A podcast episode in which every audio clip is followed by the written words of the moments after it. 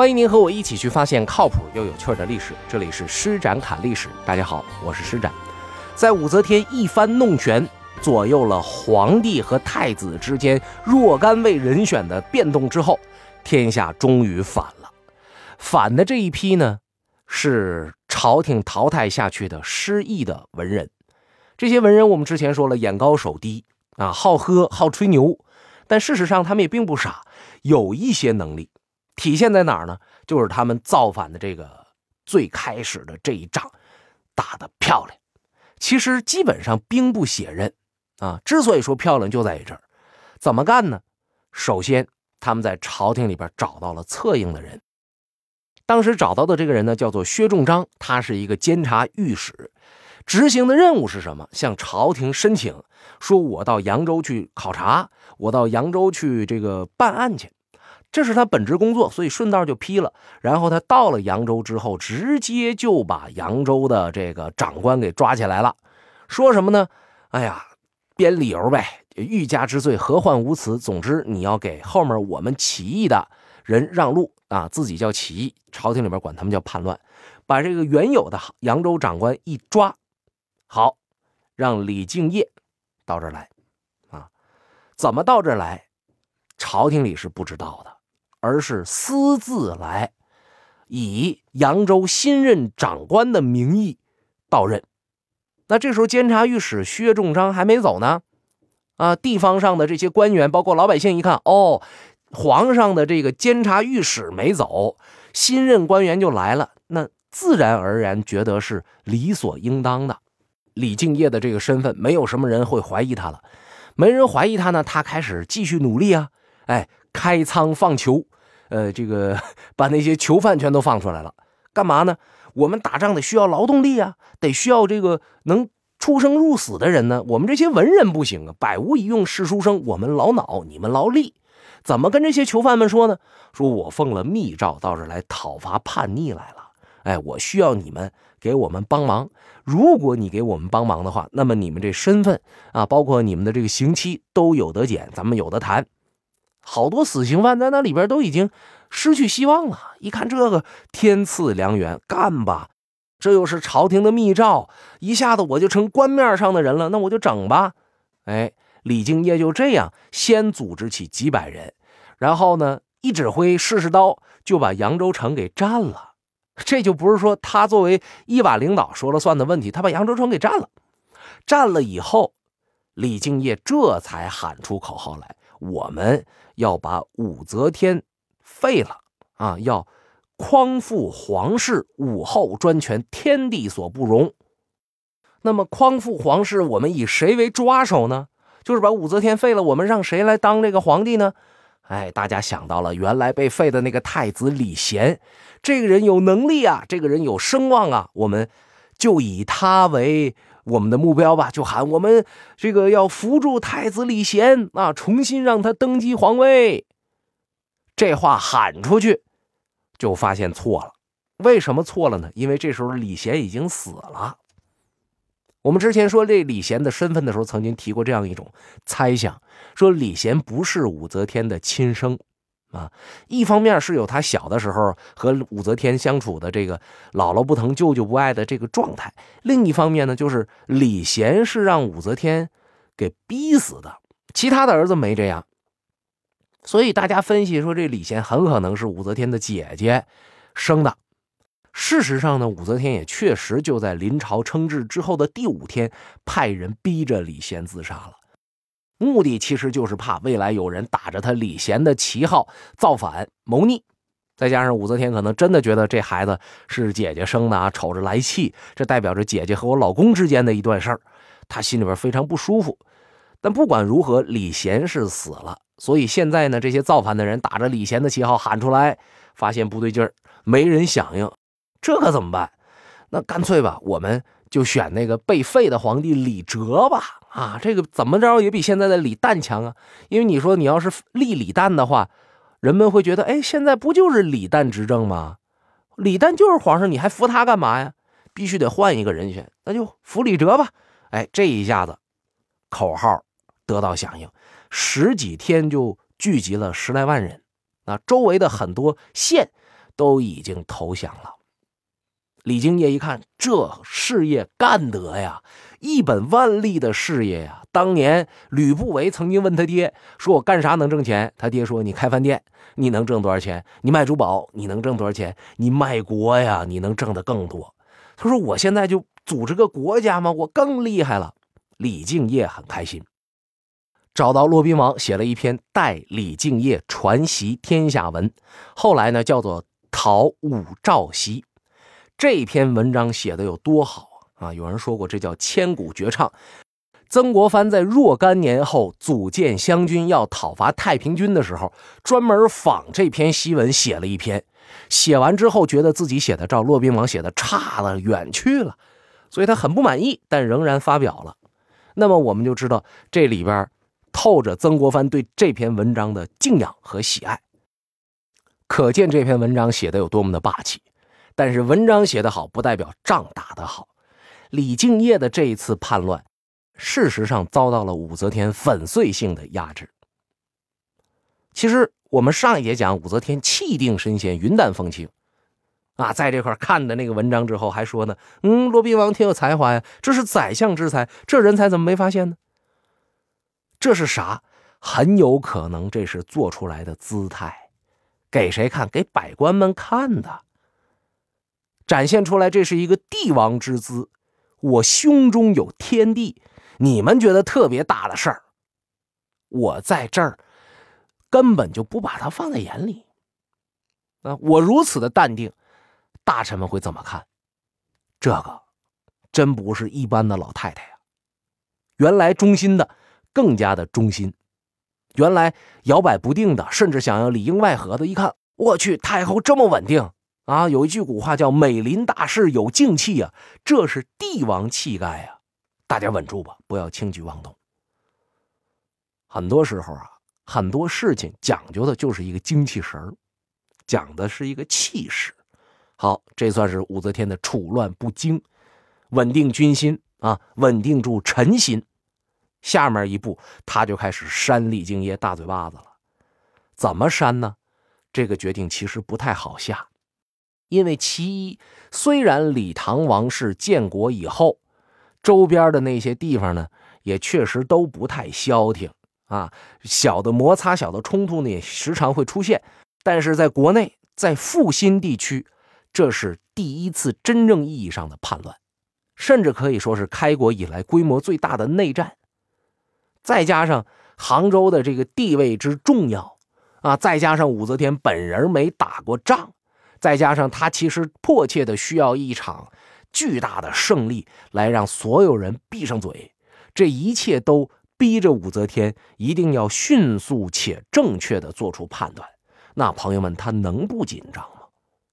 所以这些大臣们也看在眼里，由此才特别特别的认为武则天有城府。你要平时有点啥小事他淡定，这不让人羡慕。得在大事上淡定，这才让人觉得厉害。而我们今天从心理学的角度上来说呢，大家也都有一个感觉，就是当你平静了之后，你在思考问题的时候，你在做出判断、做出决断的时候，其实是相对理智的。那么武则天稳住阵脚了，大臣们安心了，他呢，七天之内调集了三十万大军投入战场。而且这三十万大军不是问题，重点的地方是领头的这个人，谁带兵打仗？你说全国那么大个地方，你调三十万大军来，是不是觉得这个是轻轻松松加愉快的事儿啊？但是谁带领兵去打，这个非常重要。武则天本来可以选一位武将，打得好的去，但是武则天没这么干，选了一个不会打仗的。那为什么武则天会选一个不会打仗的呢？主要这个人的身份比较特殊，他叫李孝义，啊，现任的皇帝李旦管他叫叔爷爷。他是李唐宗室当中辈分和威望都非常高的人，这是唐高宗李治的堂叔。那我这么一说，大家都明白了吧？武则天是要干嘛呀？要这杆李唐皇室的大旗。你李敬业怎么起兵的呀？你不是说你要匡复李唐吗？好，我就挑一个李唐皇室里边最有威望、最高辈分的人去打你去。那就等于啥？大嘴巴子啪啪啪扇在脸上，我看你怎么办。你不是在讨什么武曌文里边啊？认为我又这个不行，又淫乱后宫啊，又乱伦，又这个又那个的。我告诉你，你不要跟我抢道德上的制高点。我从二十多岁我就开始玩这套，我玩的特别好，全国我玩的最牛。我当初是一个怀了孕的小尼姑，我进宫，我今天能当天后，我能当上太后，我临朝称制。你有什么资本和我玩？你想的那些东西，我上个厕所的功夫，我就能给你解决了。玩政治，你不行。这是武则天选这位李孝义先生上来带兵打仗的第一考虑。注意，我说的是第一考虑，还有第二考虑呢。第一考虑是给那些大臣们看的，你看着没？李唐王室支撑我。第二考虑是给李唐王室看的，别看有人打着你们的旗号造反，但我还是信任你的，我们是一家人。一招，两鸟。武则天这个权术啊，玩的真是太高了。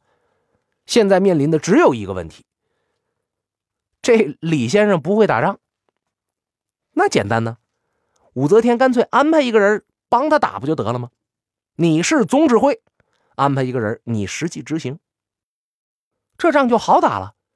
至于说阵前有什么什么小故事，那太多了。我们简单跟大家说一个：老李先生不太会打仗，他就跟那个新学打牌的人一样，打扑克牌的新手也有俩特点，两个极端。一个呢是把大牌先出去，舍不得打小牌，最后小牌憋手里了。一个呢是把小牌想先往外顺，舍不得打大牌，最后一把大牌都捂手里了，反正都输了。老李先生打仗也这样，哎，他走极端，他不敢打。这个时候，武则天派来这个人就来找他谈话了，实际执行这个就来找他说了：“我呢也不越袍带祖，我不会跟您说，我就直接呃就指挥这个部队了。您还是总指挥官，但是我给您说一事儿，您看啊。”您打仗不勇往直前，您往后退，这玩意儿不合适。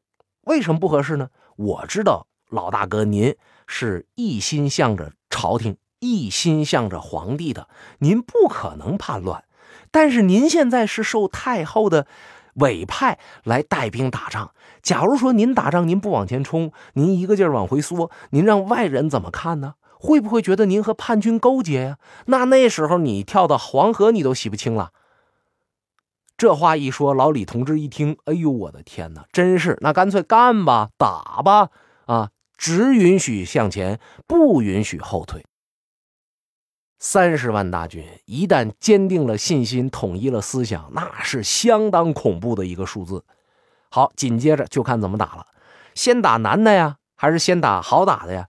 非常简单。哎，这位执行者就给他出一主意：你先干那些便宜的、好打的，你把他们打败了之后，哎，这些大的部队呢，可能也就没办法再和您抗衡了。左膀右臂都没了，这两翼都不见了，那还打什么打呀？再说了，你看李敬业那些部队，看上去好像是挺厉害，其实一帮乌合之众。您想啊，都是囚犯，哪经历过正式训练呢？哪操过兵啊？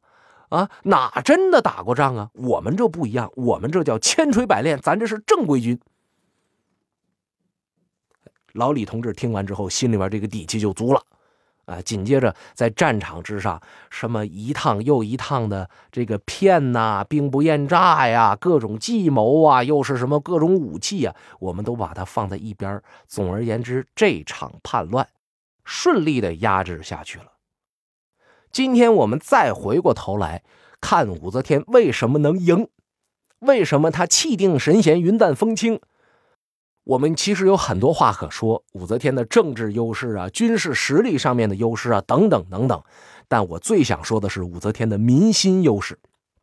如果今天让我们去说武则天，去评价她这个人的话，你会发现这个人好评价也不好评价。最主要的问题节点就是她事实上呢。把这个李唐王朝给篡国了，改姓他武，改朝换代为周了。可是呢，在他这个武周被拿下之后呢，人们对他并没有怎样，也没有什么像处理叛乱者一样杀掉啊，或者说是这个鞭尸啊，等等等等都没有。而且历史上对武则天的评价呢也很普通，只不过是一代女皇而已。甚至说呢，对于她的这个介绍并没有太多啊，大家都没把她当做一个什么特别奇葩的事件、特别奇特的人、千古一人怎么着的，都没那么去想。为什么呢？事实上，就是武则天她干了这么长时间的政治。无论是他和唐高宗李治一块治理天下，还是他后来自己统治的时候，对于老百姓有很多的优惠政策，老百姓对他不反感，所以他才能够在这次叛乱当中获胜。如果他把老百姓压制的饭都吃不上了，你想李敬业一挥手，得有多少人追随呀？就像当年的太平军一样一样的。李敬业一挥手说：“我们匡复皇室吧，我们把这个原来的皇帝给扶起来吧。”没人理他，因为啥？老百姓吃得饱，穿得暖，我们这个社会关系处得非常好，邻里感情很浓。没事我跳跳广场舞，我为什么要跟你去作去呀？想喝酒喝酒，想看戏看戏。我在国际上有地位，我在民间生活富足，你凭什么来捣乱？你才是那个破坏国家团结的人，李敬业就是走的这个路线。到后来，李敬业的亲叔叔都不支持他了。这边啊，看着李敬业叛乱，那边呢向武则天汇报叛乱的消息。后来据说啊，呃，李敬业和这个叔叔有过一番对话，就说：“你看，叔叔你怎么能这么做呢？啊，我们是亲戚，你怎么能向着？”武则天那老太太呢？你这么向着她，你干脆姓武得了呗？你姓什么李呀？哎，叔叔无话可说，因为打败仗了。但后来李敬业兵败的时候，所有的亲戚都受株连了，唯独他这叔叔特意免除了处罚。据说还真的因为这段典故赐他姓武了。所以你说武则天该狠毒的时候，他也狠毒；该知道去买人心的时候，他也真会呀。叛乱，咱们就说到这儿，就差不多可以不说了。但是，朋友们记不记得我说这个乱这一块不光是叛乱，还有一个裴炎呢。裴炎也让武则天心里不舒服。武则天一直在那等机会杀裴炎呢。之前没有，这回有了。为什么有呢？哎，因为武则天在这个处理叛乱的时候。裴炎说了一句错话，说什么话呢？他说：“臣以为，李敬业作乱之所以有人响应，无非是皇帝年长，而太后却迟迟不肯让皇帝亲政。只要太后还政，皇帝叛军必然不战自溃。”记不记得我说武则天当时？对于李敬业的这个叛乱，他没当回事儿，他就知道自己的民心稳定，自己的朝廷稳定。但是没想到，在朝廷开会的时候，裴炎作为一个曾经和自己一起扳倒过太子李贤，又废掉了皇帝李哲，自己从来没有亏待他的一个老臣，一个亲密战友，百官的头目，居然在扬州叛乱的关键时刻背叛了他。在朝廷上逼宫，归正吧，这是裴炎干的事儿。原因我们刚刚讲过了。裴炎希望这个权力是我能把持的，我作为唯一的顾命大臣，这是皇上先皇指定给我的，不是指定给你武则天的。现在都在你手了，你怎么解释？啊，一块饼我就吃点渣子，凭啥那大半块都是你的？那么裴炎这么干，武则天怎么处置？他怎么回复？开会呢，那老多人，怎么办？下一节实战侃历史，咱们接着聊。